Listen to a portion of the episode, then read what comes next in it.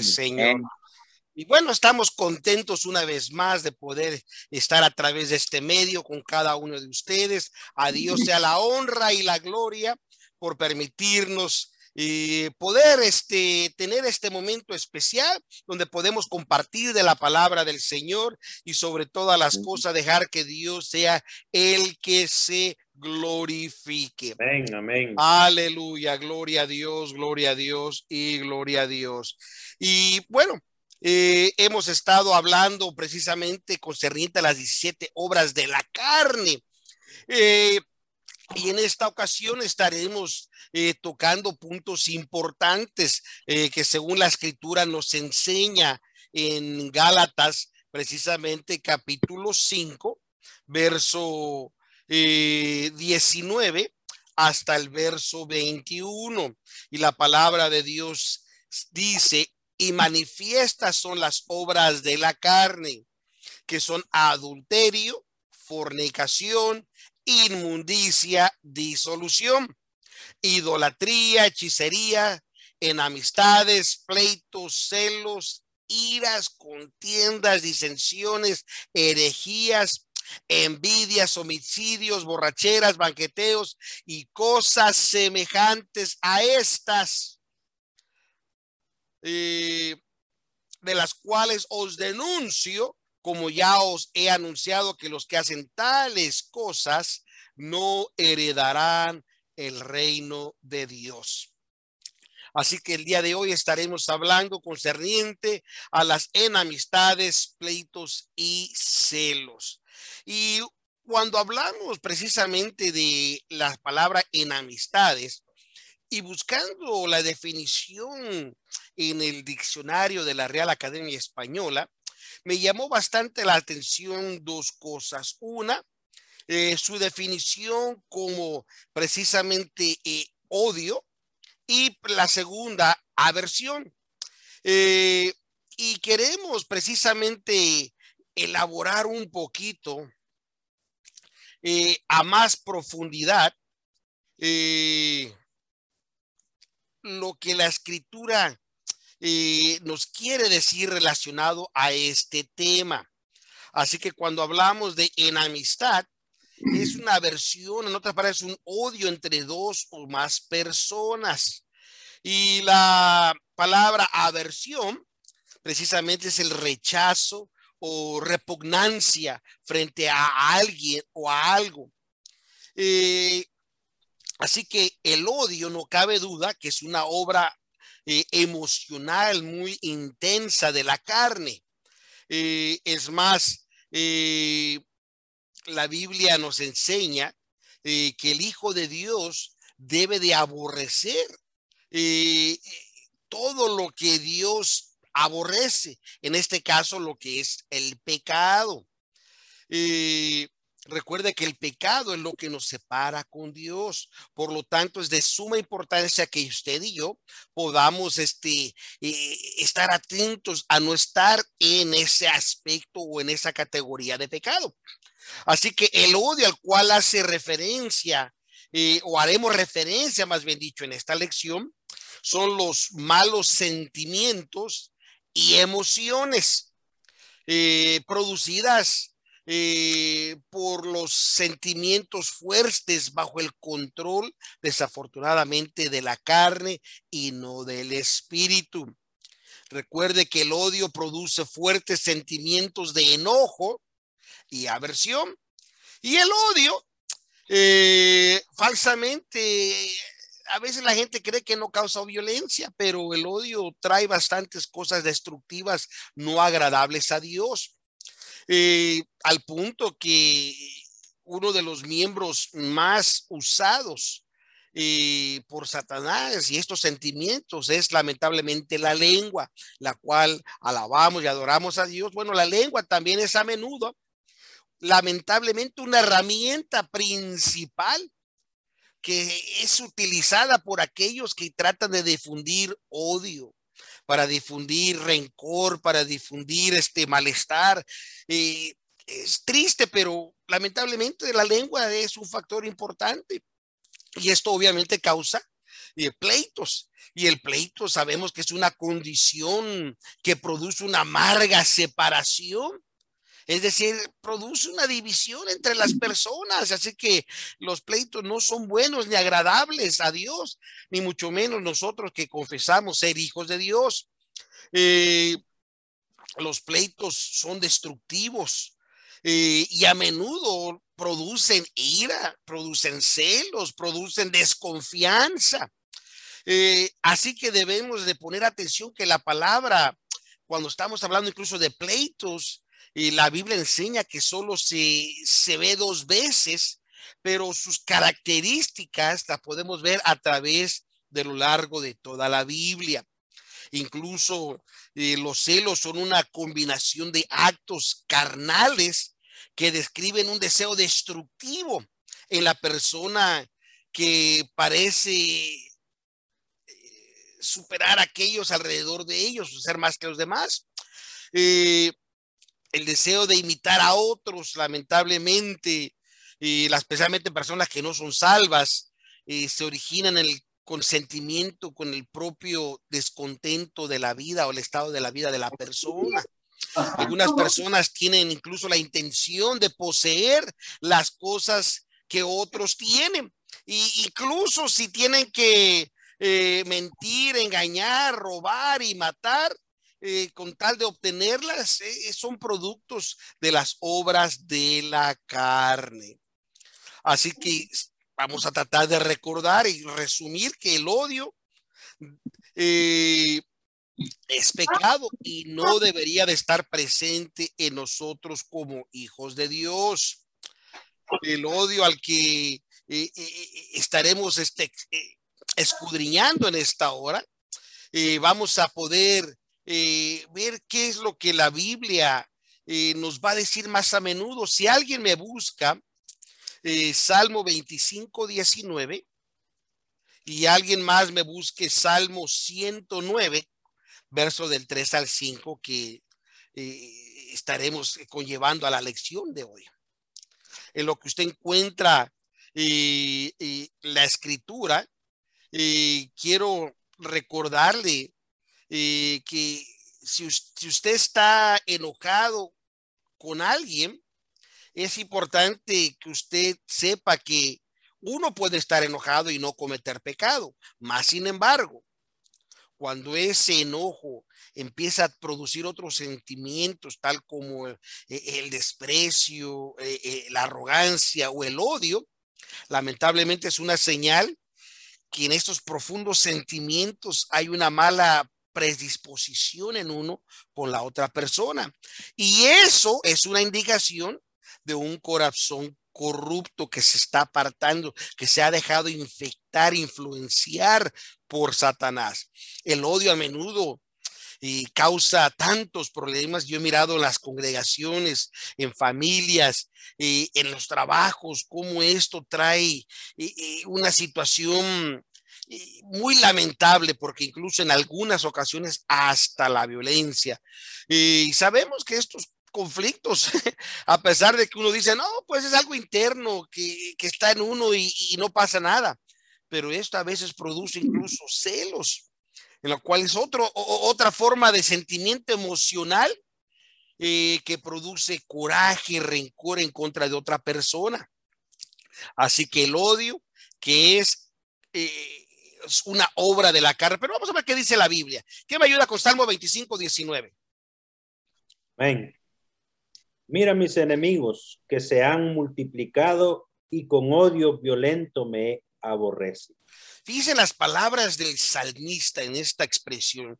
Dice, mira, él está rogando a Dios, dice, mira mis enemigos se han multiplicado y con odio.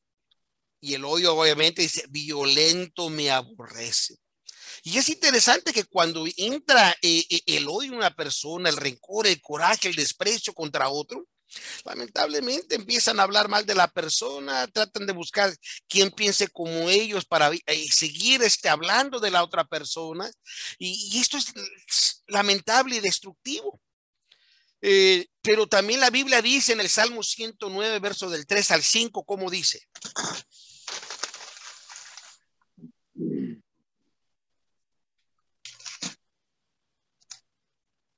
Y con palabras de odio me rodearon y pelearon contra mí sin causa. Fíjese bien una pausa. Y con palabras de odio, dice, me rodearon. ¿Y para qué lo rodearon? Dice, y pelearon contra mí. Y en este caso dice sin causa. Porque lamentablemente hay ocasiones donde eh, dice esta persona me cae mal, me cae mal y le hacen guerra contra uno sin a veces uno ni sin hacer nada, ni fu ni fa, como se dice. Siga leyendo, hermano. En pago de, de, mi amor me han sido adversarios, mas yo oraba. Dice, dice, y en, dice, en pago de, que decir que él les hacía un bien, mas sin embargo, estos lamentablemente se habían convertido en adversarios. Y lo único que él tenía que hacer era solamente orar. Y estas son las mm. mejor forma y la mejor solución para esas cosas. En vez de, de actuar con la misma influencia, con el mismo enojo y coraje, no, tenemos que orar por esas personas y decirle, Señor, ayúdame a poder sobrepasar esta situación y a esa persona, Señor, redarguye, trabaja en su corazón, eh, quítale ese odio y ese rencor en contra de mí. Eh, ¿Y qué más dice, hermano? El 5. Y pusieron contra mí mal por bien y odio por amor. Quiere decir que entre más demostrar lo diferente ha sido lo contrario. Y nosotros que somos cristianos, nacidos de nuevos, hijos de Dios, más si somos miembros del cuerpo de Cristo, esto no puede ocurrir en nosotros. Es lamentable cuando esto llega a ocurrir entre los hermanos en la iglesia. Este es un espíritu destructivo de Satanás que lo único que quiere es robar y destruir y matarnos porque quiere que nos vayamos al infierno con él. Pero usted tiene que creer aquel que murió en la cruz del Calvario por usted y por mí y decirle, Señor, ayúdame a sobrepasar, dame fuerzas, dame el espíritu de templanza, que es el espíritu de autocontrol, para no actuar con esas personas la forma que ellos están actuando contra uno. Así que e, e, en resumidas cosas, podemos ver que el odio no es una condición pacífica. Es quiere decir que esto no puede producir paz de ninguna forma. Quiere decir que eh, eh, eh, la enemistad y el odio, en su misma naturaleza, provocan turbulencia y agitación del mal. y como dijimos al principio, lamentablemente la lengua es una de las herramientas más utilizadas para poder difundir y hablar de otra persona. Eh, y a veces fíjese que Satanás nos engaña y decimos, yo no estoy hablando mal de la otra persona, solamente estoy, eh, eh, estoy comentando, como que si el comentar nos hace exentos de esta condición. y es por eso que usted y yo debemos de tener mucho cuidado, mis amados hermanos. Es de suma importancia que usted y yo podamos eh, eh, cuidarnos en todos aspectos. Eh, de otra forma, estaremos en, graves problemas. pero bueno, gloria sea al Señor que lo importante es que usted y yo estamos con un corazón dispuesto a que Dios haga lo que Él necesita hacer en nosotros. Amén. Gloria sea al Señor. Así que todos esos sentimientos corruptos no son de Dios. Y algunos, lamentablemente, e, e, incluso hasta sus nombres son desprestigiados y destruidos, lamentablemente, por el odio de alguien. El, odio de alguien que recuerdo en una ocasión y me tocó ver una persona y que salió mal con la otra persona solamente por tratar de, de poner ciertas reglas en, en, lo que estaba pasando eh, dentro de la iglesia y la otra persona agarró tanto odio que usó el Facebook para empezar a hablar mal de la persona, fotos tras fotos, la persona aquí, mal, arrogante, aquí y allá. Una situación desesperante que eso no es un fruto del espíritu, es una obra de la carne, es un acto pecaminoso. Y que Dios nos ayude a no caer en esos estados. Porque les soy honesto, somos humanos y como humanos eh, a veces eh, el sentimiento nos puede ganar. Y es por eso que usted y yo debemos de estar bien claros eh, en cuidarnos. Como dice aquel canto, se me venía a la mente conforme estudiaba esta clase, donde dices, ¿verdad? Que debemos de cuidar nuestros ojos, cuidaré mi lengua, mis oídos, debemos de cuidarnos, mis amados hermanos. En, que alguien me busque Proverbios capítulo 10, verso 12, y lo vamos a leer. Alguien más lea verso 17 y otra persona lea el verso 18 de Proverbios capítulo 10, para que todos tengamos su participación. Así que recuerde que las enemistades, pleitos, celos, iras, contienda, todas estas son obras de la carne que destruyen a otros y a veces, lamentablemente, hasta se van de la iglesia o dejan de creer en Cristo por causa de estas acciones. Pero ¿qué, qué dice la palabra del Señor en Proverbios capítulo 10, verso 12? También, hermano, el Hijo del Espíritu Santo y su palabra dice, el odio despierta sencillas. Rencillas. Sencillas, más la caridad cubrirá todas las faltas. Fíjese bien, ¿eh? El odio despierta rencillas, o sea, rencor. Más la caridad, el amor en acción. Por eso me fascina la versión antigua, porque no dice más el amor cubrirá todas las faltas. ¿Cuántas veces nos dicen, hermano, te amo y están hablando de ti? hermano, te amo y saliendo del templo te traen de boca en boca. Pero la caridad quiere decir amor en acción, quiere decir que es algo demostrado, que cuando alguien va a venir a hablar mal del pastor Jorge, yo le voy a decir, momento, eso no está bien y no me hables mal de él. No, pero es que te, te tengo que comunicar, hermanos, recuerde que la lengua crece mientras haya un oído que le ponga atención. Eso es importante. Así que el hoyo despierta rencillas, más la caridad cubrirá todas las faltas. ¿Qué más? Amén. Dice, en los labios del prudente se halla sabiduría y vara a las espaldas del falto de cordura. Interesante lo que la escritura nos está diciendo. Así que cuando vemos eh, la escritura aquí en Proverbios capítulo 10, eh, si recuerdas, íbamos a leer verso, 10, verso 12 eh, y posteriormente el verso 17. ¿Cómo dice el verso 17, hermana? Dice, camino a la vida es guardar la corrección, mas el que deja la reprensión yerra. Fíjese bien, ¿eh? camino a la vida es guardar la corrección. Mas el que deja la reprensión Guerra. Guerra. Está errando. ¿Qué dice el verso 18?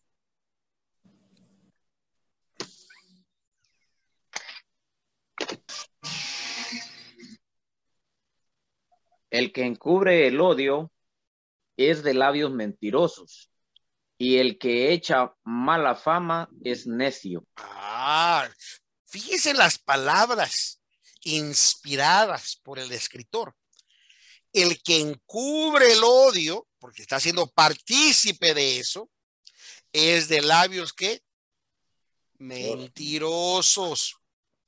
Y el que echa mala fama, el que anda hablando de los demás, por, muy, por mucho que diga yo tengo la razón, el estar haciendo, dice, es un necio.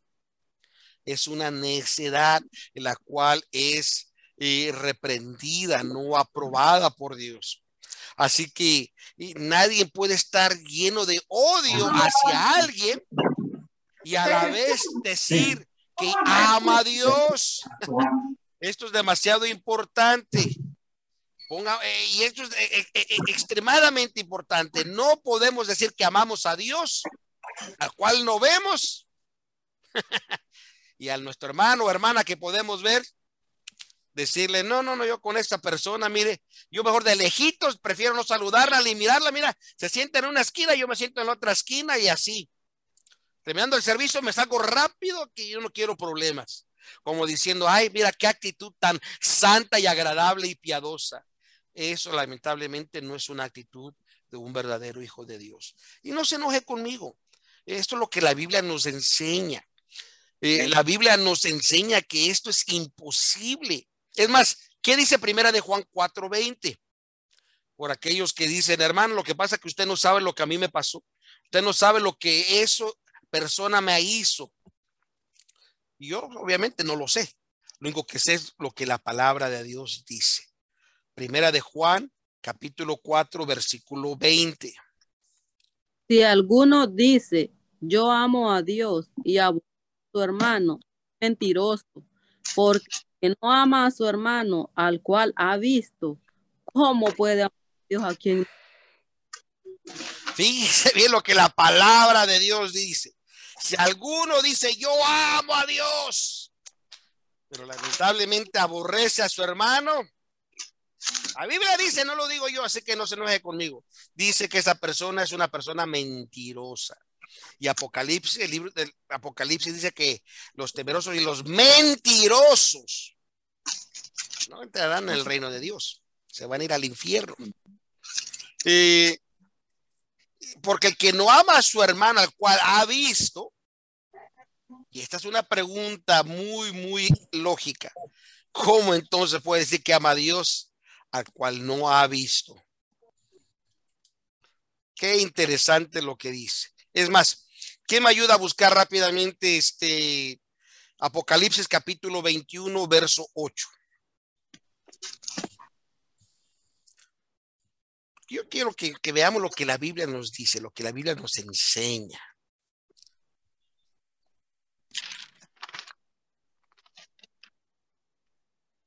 Porque el amor divino y el odio no pueden permanecer en el mismo templo si es que somos templos del Espíritu de Dios.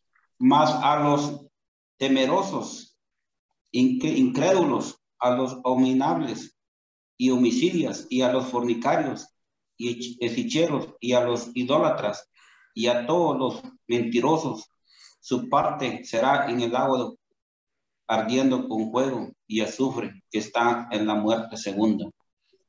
Santo Dios, que el Señor nos ayude. Como acabamos de ver esto, lo que dice la Biblia.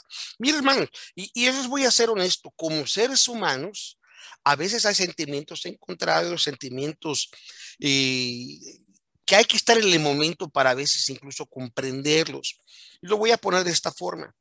Puede ser que una persona se ame tanto con la otra persona, pero después llegó un momento donde algo ocurrió, hubo una herida, no sé qué pasó, que después de tanto amor que hasta se juraron que morirían uno por el otro, Después no se pueden ver ni en pintura ni escuchar su nombre. Están peleando los hijos, están peleando las herencias, están peleando todo y con un odio que, que se quieren destruir. Y eso es muy triste y lamentable. Pero para eso está el Espíritu de Dios. El Espíritu Santo el cual viene sobre nosotros en el momento que usted acepta a Jesús como su único Salvador y Señor. Usted se arrepiente, abandona el pecado y se convierte al Evangelio. Y ahora Él le va a empezar a ayudar. Y ahora usted, después de experimentar la primera obra de la gracia, que es la justificación, y ahí su corazón empieza a ser regenerado, gloria a Dios, eh, para que usted haya nacido de nuevo. Ahora usted va a empezar a buscar la santificación para que la segunda obra de la gracia pueda llegar por completo y arrancar toda raíz de pecado en el corazón. Y el Espíritu Santo entonces nos eh, podrá morar en nosotros con mucho más eh, eh, libertad para que usted pueda escuchar la voz audible de Dios, recibir la ayuda del Espíritu Santo y poder vencer todas estas cosas. Y recuerde que el amor de Dios en la vida de una persona eh, destruye el odio. sí, e-, eso es lo que hace Dios. Convierte eh, eh, lo que usted y yo no podemos transformar, Él lo transforma. Por eso un corazón de piedra, Él lo convierte en un corazón blanco.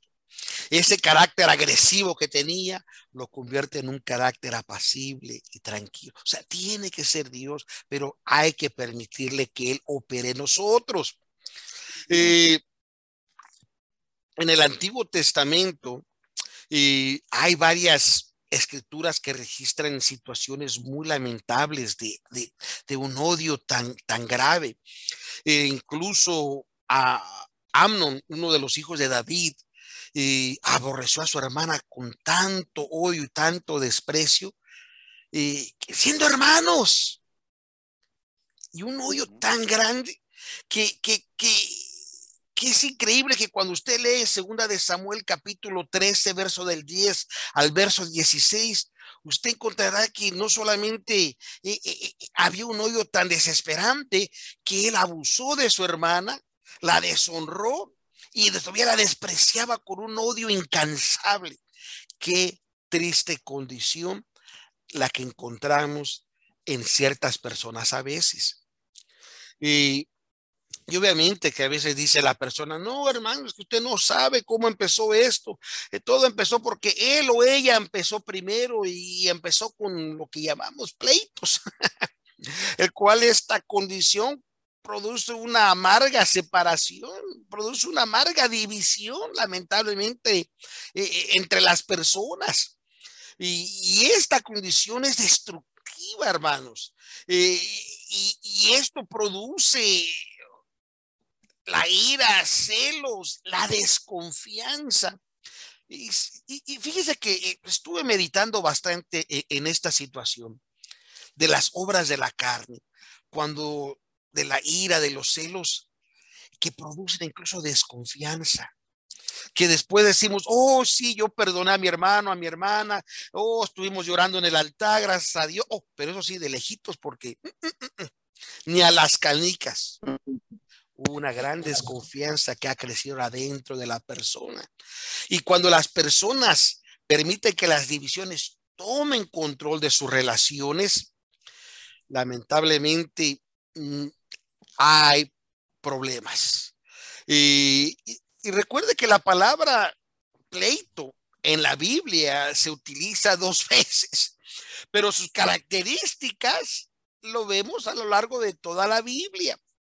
Eh, y recuerde que una familia a menudo eh, tal vez estará en desacuerdo el uno con el otro, pero eh, no dejamos de ser familia ni por eso vamos a, atacarnos y odiarnos. Pero cuando el miembro de una familia que acepta a Cristo con toda sinceridad, eh, que realmente está caminando a la luz del Espíritu, eh, se vuelve pacifista. Que cuando ve problemas, él trata de ayudar a remediar el problema, no hacer el problema peor. Eh, y, esto tiene que ver incluso con, eh, eh, con las bienaventuranzas. Una de las bienaventuranzas precisamente es, es los pacificadores. y el pacificador verdadero, genuino, siempre busca cómo amendar la situación y no, no ser cómplice ni, ni empeorarla.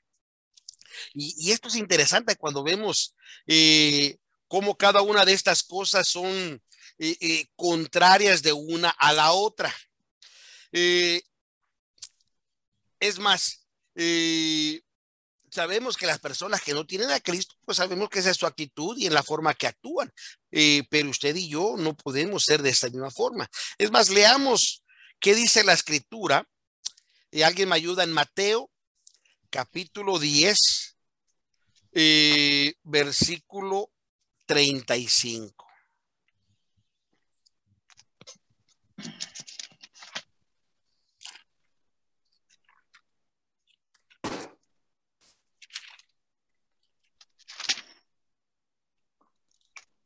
Amén. Porque he venido para hacer porque he venido para hacer disensión del hombre contra su padre y de la hija contra su madre y de la nuera contra su suegra. Recuerda son las palabras que Jesús dijo. Y esto se ve muy comúnmente cuando los miembros de la familia que no son salvos, que no son cristianos, a menudo empiezan a sentir y algo en contra de, del familiar que se ha convertido al evangelio por haber aceptado a Cristo, porque ya no habla como hablaba, porque ya no toma, ya no fuma, ya no baila, ya no hace las cosas, empieza a haber una eh, eh, eh, un rechazo contra, contra esa persona. Y, y, eso lo podemos ver que son obras de la carne, pero nosotros no debe de haber esto. Al contrario, el profundo cambio forjado en el corazón y la vida de los creyentes nacidos de nuevo no es recibido por una actitud de paz, eh, por aquellos que han negado la salvación. Al contrario, esta actitud enfrenta el no salvo contra el salvo en la misma familia, bajo el mismo hogar, especialmente aquellos que tienen su cónyuge que no es, que no es convertido, no es salvo. Y se batalla para ir al templo, se batalla para buscar a Dios, se batalla en muchas cosas. Eh, pero sabemos que el Espíritu de Dios nos va a ayudar a controlar. Es más, ¿quién me ayuda con Marcos 3:24? Y alguien más me ayude con Lucas 11, verso 17 y verso 18. Porque esto lo que estamos viendo que estas divisiones causan destrucción. El mal predominante eh, eh, es controlar al hombre a través de las divisiones. Y es por eso que necesitamos el Espíritu de Dios, incluso que nos dé sabiduría para poder lidiar con nuestros familiares, con el esposo, la esposa, con los hijos. ¿Qué dice Marcos 3:24?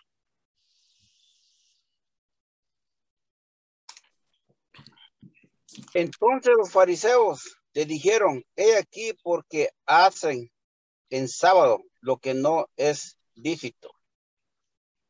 Marcos 3:24 dice. Ah, no, perdón. Y si algún reino, ah, léalo, hermano. Y si alguno reina contra sí mismo fuere dividido, no puede permanecer en el reino. Así que fíjese en la escritura, dice, si algún reino, está hablando de un reino, contra sí mismo fuere dividido, no podrá permanecer tal reino. Se va a caer. Así que cuando nuestra familia no se mantiene unida, se va a colapsar. Cuando la iglesia, la congregación no se mantiene unida, se va a colapsar. ¿Qué dice Lucas capítulo 11, verso 17 y 18? Mas él, conociendo los pensamientos de ellos, les dijo, todo reino dividido contra sí mismo es asolado, y una casa dividida contra sí misma cae. Exactamente. Así que esta es una herramienta que Satanás, que el Señor lo reprenda, utiliza sutilmente, frecuentemente y efectivamente en contra de la iglesia, en contra de eh, nosotros los cristianos. Así que debemos de estar alerta a no caer en tal espíritu. Y la falta de Cristo en los miembros de la familia pueden poner una familia en descontento uno al otro. Y pero sabemos que, en el amor de Cristo eh, podremos eh, soportar y superar tal adversidad. Es más, esto me, trae a memoria una situación que se dio entre Abraham y Lot. Recuerde que Abraham, Dios lo llamó, le dijo, sal de tu tierra y tu parentela y vete a la tierra que te mostraré. Y él se llevó a su sobrino. Y conforme Dios bendijo a Abraham y lo fructificó, lo recibió mucha bendición de la misma manera. Pero llegó un momento que queremos ver lo que la escritura dice en Génesis capítulo 13, verso 7 y verso 8. Veamos cómo hubo una rienda entre los eh, ganaderos, el ganado de Abraham y, los, bien dicho, los pastores de Abraham, los pastores de Lot, y, y cómo, cómo Dios le dio sabiduría Abraham incluso para mirar esta situación. Amén. Y hubo contienda entre los pastores del ganado de Abraham y los pastores del ganado de Lot.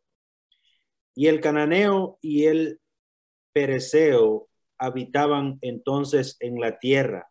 Entonces Abraham dijo a Lot, no hay ahora altercado entre mí y ti, entre mis pastores y los tuyos, porque somos hermanos. Dios tuvo que tomar control de Abraham para no responder de la misma forma que probablemente, ¿verdad? Cualquier persona diría, no, no, no, pero ¿cómo es que eh, me voy a dejar que me hagan esto o aquello? En fin, eh, necesitamos la dirección del Espíritu de Dios.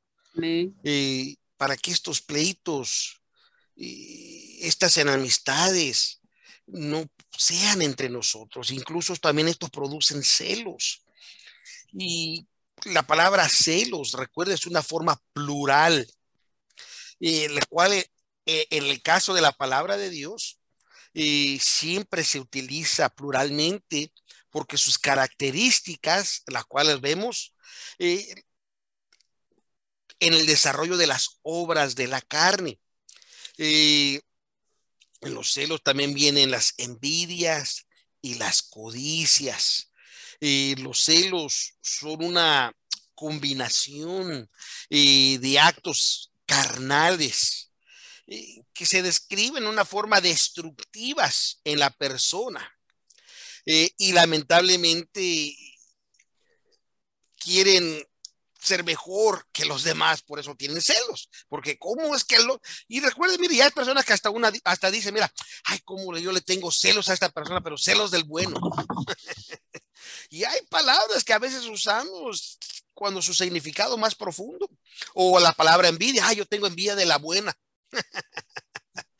Eh, pero viendo la palabra de Dios, y viendo que los celos son eh, destructivos, porque recuerda, son una combinación de actos carnales, eh, esta característica se desarrolla a veces porque la persona está descontenta en el estado en el cual se encuentra. Si alguien me ayuda a buscar Éxodo 20, verso 17 porque queremos ver un ejemplo de celos pecaminosos eh, en el cual se puede ver en la actitud incluso eh, de jóvenes que van a robar y a matar para poseer lo que el otro tiene. Yo no sé, ustedes en sus países o incluso aquí en Estados Unidos, ¿verdad? En las áreas peligrosas te asaltan, te quitan los zapatos, te quitan la cartera, te quitan tu reloj, te quitan el iPhone que con tanto sacrificio lo estás pagando que ni diezmabas en la iglesia por tener el iPhone, mira, te lo roban. ¿Por qué? Porque lo odio de la otra persona por querer poseer las cosas que uno tiene. Así que esta actitud eh, lamentablemente es transmitida en las vidas de los adultos eh, y hará que estos mismos individuos puedan robar e incluso hasta maten por, la codicia de lo que quieren. ¿Cuántas veces no vemos historias tristes que eh, los ancianos fueron asaltados solamente por haberle quitado lo que tenían? Y esos sentimientos es por la envidia, eh, la codicia, eh, en la cual es producida en esa persona. Pero, ¿qué dice Éxodo 20, 17? No codiciarás la casa de tu prójimo, no codiciarás la mujer de tu prójimo, ni su siervo, ni su criada, ni su buey, ni su asno, ni cosa alguna de tu prójimo. Qué tremenda la palabra de Dios. Porque incluso a veces, ¿cuántas veces en momentos de debilidad, puede haber cruzado en la mente de la persona y dice, Señor, ¿por qué a mi vecino que es pecador lo estás bendiciendo? Y mira, tiene carro nuevo y esta carcacha vieja, Señor, no me das para darme otro carro. O Señor, ¿por qué el vecino, mira que no es mal hablado, fuma y toma, cada vez tiene mejores cosas y yo sigo en la desgracia? Y la persona se da cuenta entrar en un estado que solamente está deseando, la codiciando lo que el prójimo tiene. En vez de decirle, Señor, tú eres el proveedor. Y si lo que me das es lo que necesito, ayúdame a aceptar que lo que he recibido es porque lo que necesito. Eh, así, es que, eh, qué, tremendo lo que estamos este, compartiendo en esta hora. Eh, así que en referencia a lo que la escritura nos acabamos de leer, estos celos son una obra de la carne que, que son producidos por los malos sentimientos, demostrando un deseo de igualar o superar a otros a expensas de otros. Y el objetivo de los celos es sobresalir por encima del otro. Es generalmente codiciar es un factor en la expresión eh, y es un sentimiento que, incluso hay una, una eh, ocasión que algo interesante ocurrió eh, en la casa de David. Si todos recuerdan, David es el hombre que quiso edificar casa a Jehová, es el hombre que era criticado por danzar a Jehová, era el hombre que amó tanto a Jehová, es el símbolo de Israel, el hombre más respetado incluso hasta el día de hoy en Israel, y es precisamente el rey David. Pero el rey David hubo una situación muy gravosa que la Biblia nos dice en segunda de Samuel, en el capítulo 11. Y me gustaría que leyéramos verso 2, verso 3, luego el verso 14 y 15 para poder este, ver e, e, esta lamentable circunstancia. Este, este, es uno de los ejemplos de desear y codiciar cuando incluso Dios nos ha dado lo que ya tenemos. Porque, bueno, cuando usted encuentre la escritura, me, gustaría que lo, lo, lo, empiece a leer. Segunda Samuel 11. Sí, verso 2 y verso 3. Dice, y acaeció que levantándose David de su cama a la hora de la tarde, pasaba por el terrado de la casa real, cuando vio desde el terrado una mujer que se estaba lavando, la cual era muy hermosa. Dice el 3, y envió David a preguntar por aquella mujer, y dijéronle, aquella es Bexabé, hija de Elián, mujer de Uría. Así que interesante, era, e, e, e, era una mujer casada, una mujer que la identificaron de quién era la esposa.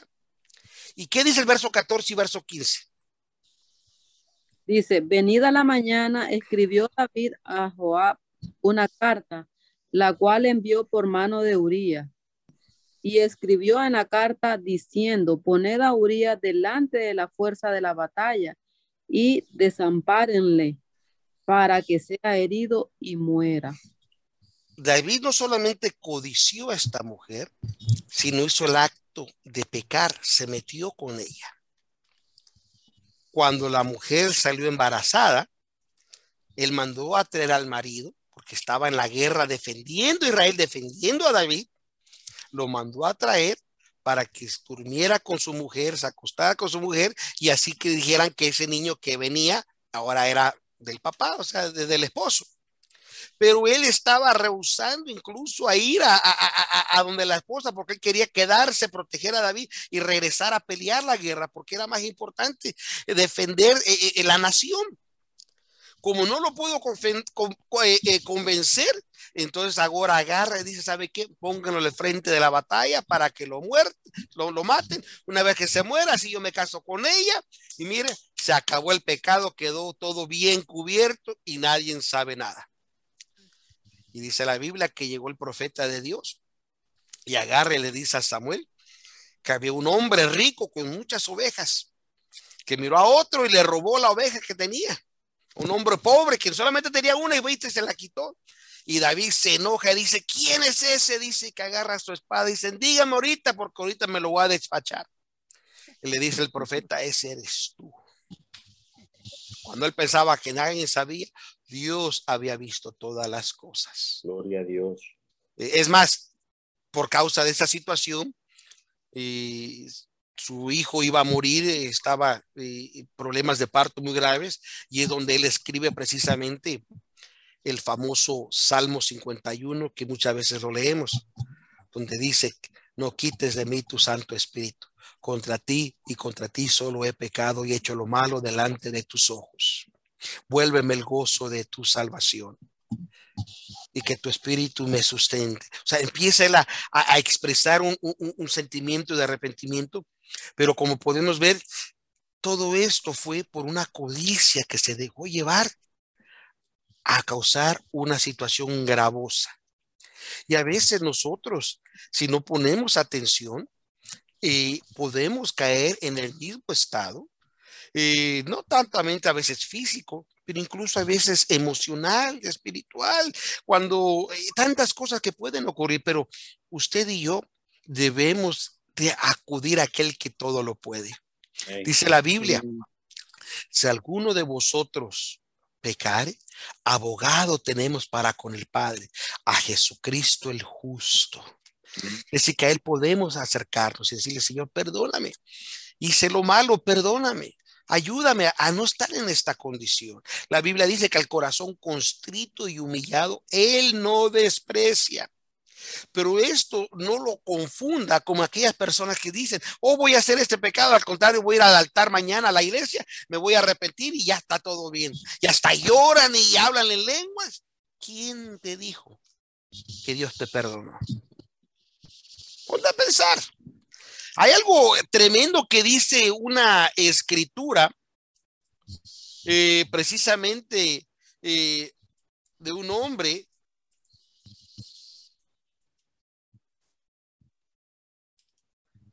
que dice